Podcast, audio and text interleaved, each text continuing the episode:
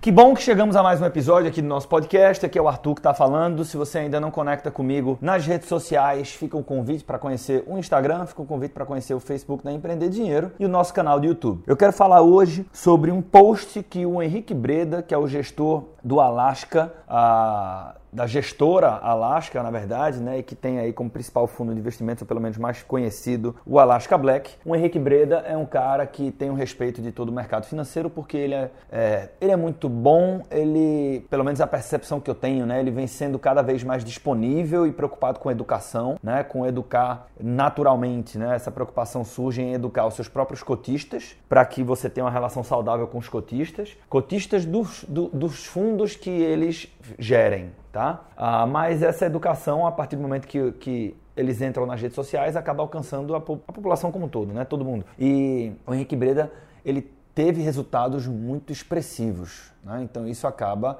aquela história. Contra resultados não há argumentos, então isso acaba trazendo um, uma áurea de respeito em torno da gestão dele e da figura dele enquanto gestor e investidor. O Henrique, uh, ele fez um post no Twitter, na verdade, né? e olha só, eu me identifico muito, muito, muito, muito com o que ele escreveu aqui, por isso que eu vou trazer isso para cá. E eu acho que o que ele falou é o meu, arrisco dizer, o que eu julgo ser o meu principal atributo enquanto investidor. Que eu vou trazer aqui, que é uma crítica dura que ele faz a aos investidores ou aqueles que se dizem investidores de forma genérica, tá? É uma crítica muito dura que ele faz. E eu me identifiquei positivamente demais nisso. Acredito que este talvez seja meu principal atributo enquanto investidor. Mas independente da minha relação com essa crítica, eu acho que essa crítica ela provoca uma reflexão e essa reflexão pode ser muito vantajosa para você que está me escutando enquanto investidor, enquanto investidora. Então vamos falar um pouco sobre essa reflexão proposta pelo Henrique Breda. Se você não segue o Henrique Breda nas redes sociais, procura ele no Twitter, procura ele no Instagram, que vale muito a pena. E vamos nessa para o episódio de hoje.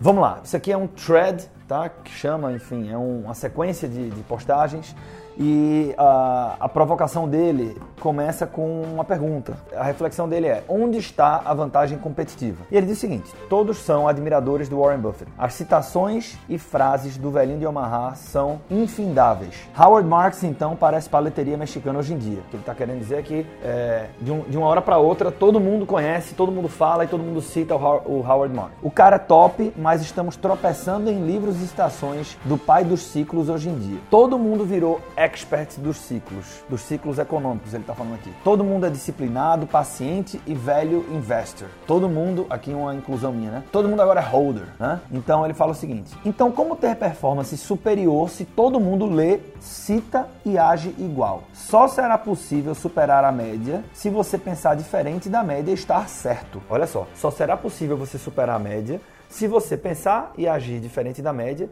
e se de quebra você ainda estiver certo. Tá? Como fazer isso? Essa é a grande pergunta de um milhão de dólares. Vamos por partes. Ele diz o seguinte: uma coisa super interessante isso aqui, vai, na, vai assim, vai na veia. Uma coisa é o que você lê ou diz que lê e o que você faz de fato, né? Outra coisa é o que você faz de fato. Uma coisa é quem você diz admirar e como você reage de fato na prática. Não adianta dizer que tem paciência se um mês ou um ano te fazem borrar as calças. Acredito que o que faz toda a diferença nos resultados são os momentos de pico de emoção. E ele coloca terror ou euforia, que eu costumo me referir a medo ou ganância. E, continua ele, que tipo de atitude você toma nesses momentos? Porque nesses picos de desespero ou de excitação é que vemos a diferença. Ou seja, é que a gente vê quem é quem, né? É porque nesses períodos o seu cérebro embaralha tudo. Continua o Breda. E ele fala o seguinte: Pedro Parente, e ele traz alguns casos, né? Então fica muito tangível. Ele fala o seguinte: Pedro Parente pede demissão no meio do pregão e a Petrobras cai 15%. Você vende ou compra? Estoura Brumadinho, a Vale cai 23% no dia. Você vende ou compra? Brasil ganha investment grade. Você compra ou vende? Nesses momentos é que se faz muita diferença. O confortável é, vamos lá, reduzir sua posição na saída do Pedro Parente, reduzir sua posição em frente à tragédia de Brumadinho e comprar muito quando o Brasil se torna investment grade. O desconfortável é fazer o inverso. E aí ele, ele fala o seguinte: o conforto não gera tanto lucro quanto o desconforto. Pura verdade, aqui não tem novidade nenhuma, né? Ah, e ele fala o seguinte: Nesses momentos de extremas emoções, você não pode nem faz um call para pedir ajuda para o Howard Marks ou para bater um papo com Warren Buffett à procura de conselhos. Eles não estarão lá. É você, a movimentação de preço na sua tela e a atitude que você toma que importam e que determinam os seus resultados. É uma decisão solitária, comandada por um cérebro excitado ou com medo. Nesses momentos de pico de emoção, nosso cérebro dá um curto-circuito e praticamente tudo que você leu, todos os seus ídolos, todos os seus grandes investidores e aqueles que você admira não estarão lá para decidir por você. Você terá que agir sozinho, com muita frieza e independência. Se ficar preocupado com o que pensam de você, se ficar preocupado com o estresse que o cotista, que o investidor irá passar, você congela e não age. Fechamento. Se nos picos de emoção você agir como a média, você será a média. Não importa quantas citações decoradas de Warren Buffett ou Howard Marks você saiba. Todo mundo sabe que é para comprar no desespero e vender na euforia. Mas do que adianta saber e não fazer? Não adianta absolutamente nada. Fica a reflexão para você. Eu acho que a gente vive um momento de redes sociais onde, como o próprio Breda falou, né, todo mundo uh, tem grandes referências, lê grandes referências, é, sabe o que é que tem que ser feito, mas na hora que o bicho pega não é bem assim que funciona. Então eu me identifico muito com isso, porque embora eu tenha me tornado ao longo dos últimos anos um leitor mais assíduo, eu ouso dizer, pelo que eu vejo de postagens, que eu leio menos livros do que muitos colegas de profissão, tá? Mas também ouso dizer que quando o bicho pega, as minhas atitudes são muito mais congruentes do que aquelas pessoas, uh, do que uma parte dos meus colegas, vamos colocar assim de forma bastante política. É, o que importa é o que você faz, não é o que você sabe. O que você sabe interfere no que você faz, sendo que o que importa é o que você faz. Fica essa reflexão. Às vezes a gente fica. Isso vale para um monte de coisa. Às vezes a gente fica buscando um monte de, de conhecimento para entrar no campo e, porra, uma hora. Não adianta você ter tanto conhecimento assim, você vai acabar te, te travando. Né? Você tem que entrar no campo. Cada vez mais se fala em skin in the game, né? ou seja, pele em jogo. Eu acredito muito nisso. Skin in the game não vai, não vai uh, salvar o mundo. Né? Tem muita gente que tem a pele no jogo e dá errado. Né? Que tem pele no jogo e erra.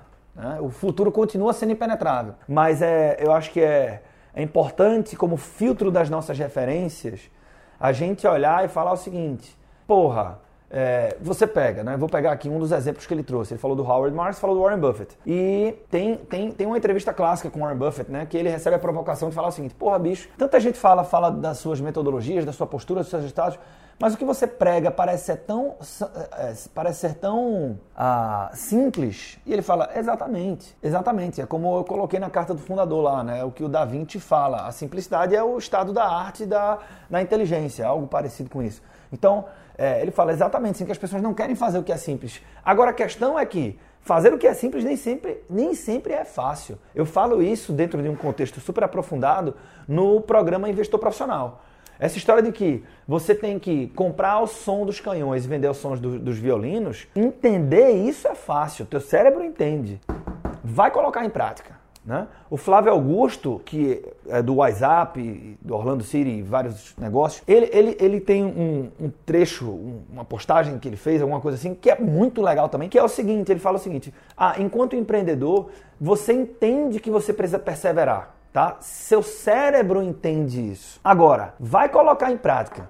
Vai errar uma vez atrás da outra, até chegar em 100 tentativas, tomando cabeçada, batendo a cabeça na parede e as pessoas dizendo: Que porra é essa que você está fazendo? Tá vendo que esse negócio vai dar errado? Você errou de novo. Então, você, você compreende a lógica da coisa, vai passar pela coisa, né? Então, a gente continua sem fórmula pronta, continua sem receita de bolo, é, os conceitos são importantes serem entendidos, mas a aplicação deles é o que muda o nosso resultado. Fica essa reflexão para você hoje.